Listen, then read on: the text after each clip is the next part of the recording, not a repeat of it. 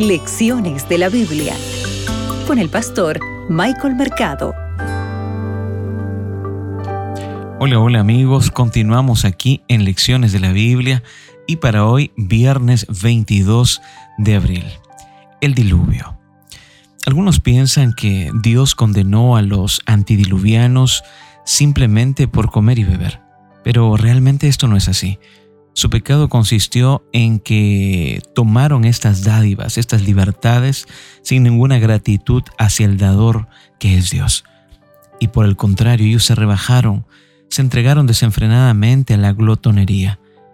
Era lícito que ellos se casaran, pero el matrimonio formaba parte del plan de Dios.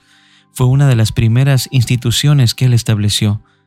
Él entregó instrucciones especiales frente a esta institución del matrimonio Incluso la revistió de santidad, de belleza, pero estas instrucciones fueron olvidadas y el matrimonio, por su parte, fue pervertido y puesto al servicio de las pasiones humanas. Cuán peligroso es olvidar las instrucciones que Dios nos entrega en su palabra, ¿verdad? Ahora, al finalizar esta lección, también debemos recordar algo importante, que el arco iris como el sábado fueron señales conmemorativas. Ahora, el sábado es una señal que recuerda este acto creativo a partir de las aguas primigenias, ¿recuerdas? El arco iris es una señal que nos recuerda el acto de volver a crear a partir también de las aguas del diluvio. Tanto el sábado como el arco iris hablan de este acto unilateral de parte de Dios, de crear para los seres humanos un mundo mejor. Recuerda, este paralelismo que existe entre el arco iris y el sábado no solamente apunta al pasado, sino que por el contrario también apunta al futuro, hacia la perfecta salvación del reino de Dios. Y este reino será combinada con su misericordia y con su justicia.